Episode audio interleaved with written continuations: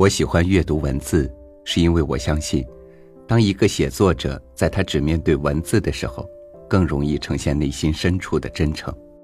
这样的诚实，让我更接近于发现真实的生活，发现真实的自己。和您分享铁凝的文章《孤独温暖的旅程》。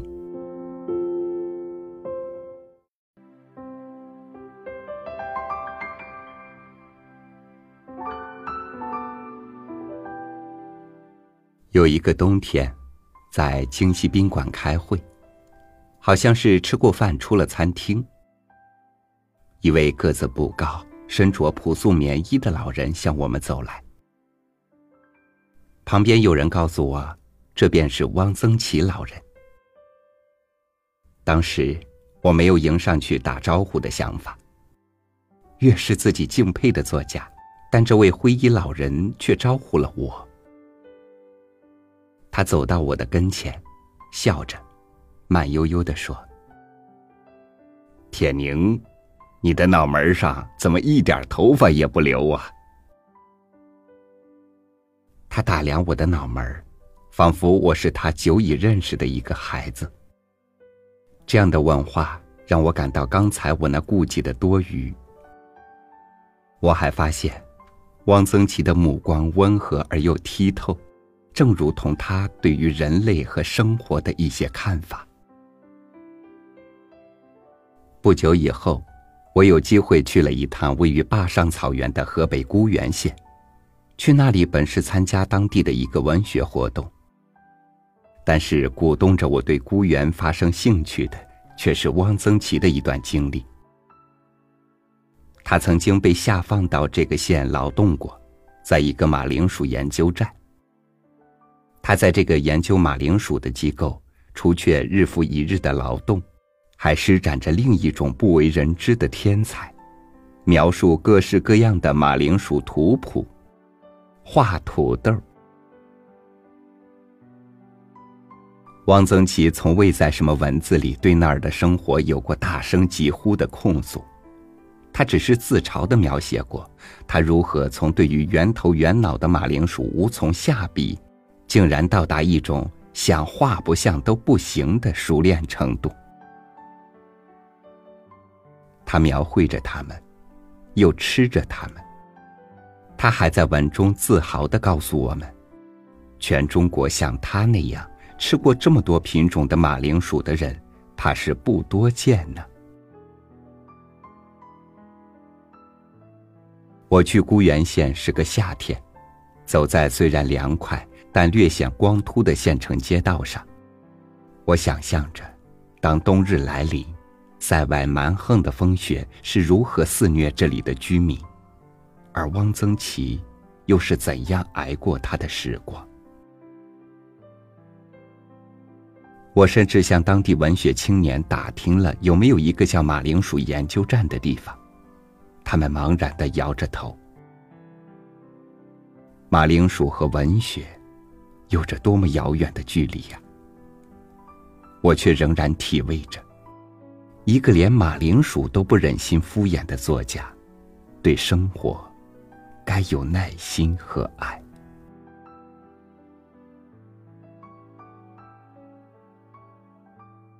一九八九年春天，我的小说《玫瑰门》讨论会在京召开，汪曾祺是被邀请的老作家之一。会上，慎荣告诉我，早上八点半开会，汪曾祺六点就起床收拾整齐，等待作协的车来接了。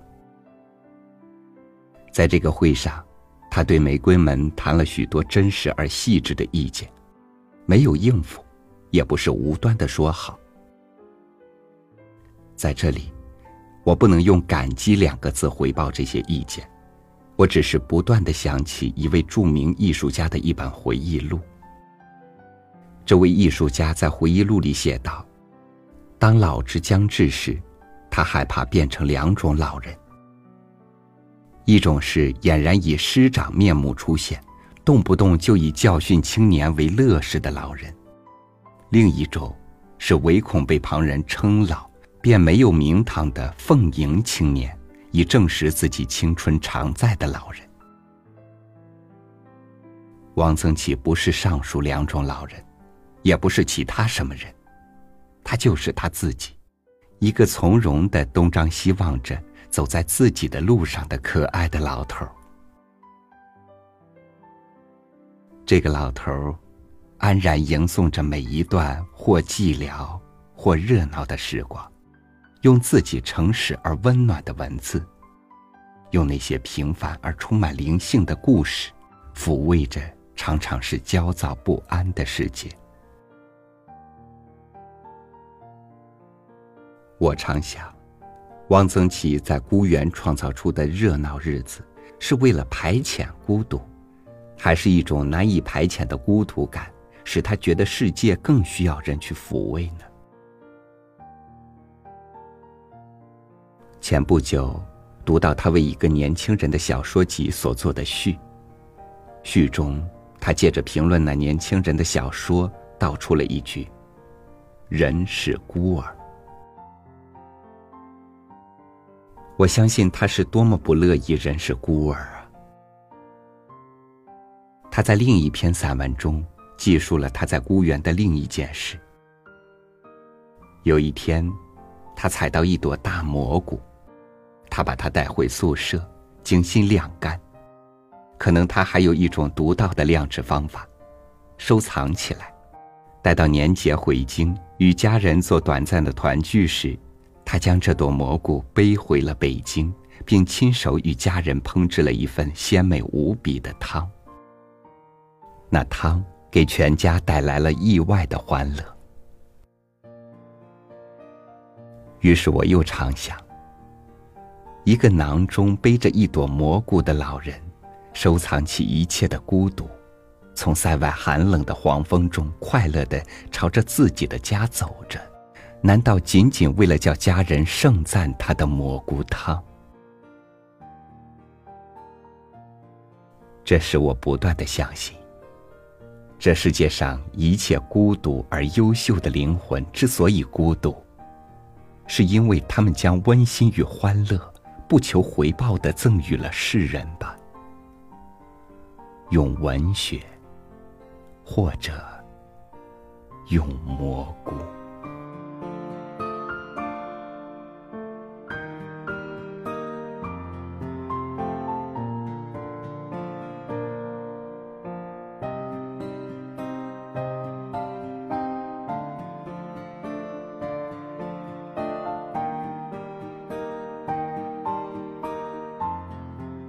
如果阳光明媚。我就漫步乡野，如果风雨交加，我就小楼听风。所有的遭遇不可能都如心所期，但因为对生活心怀热爱和良善，坦然的心境定会许你一段或许孤独，但却温暖的旅程。感谢您收听我的分享，欢迎您关注微信公众号“三六五读书”。阅读更多优美文章，收听更多主播音频。我是超宇，明天见。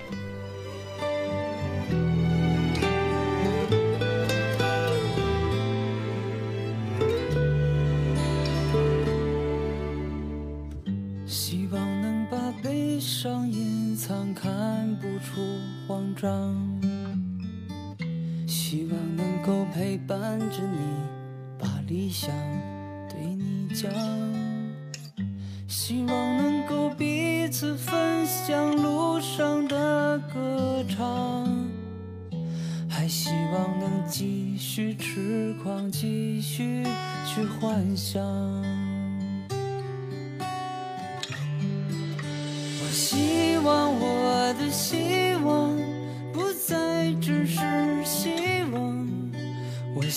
希望我的冬天不。再那么的漫长，我希望我的希望不再只是希望，我希望我的梦想不要再让我心伤，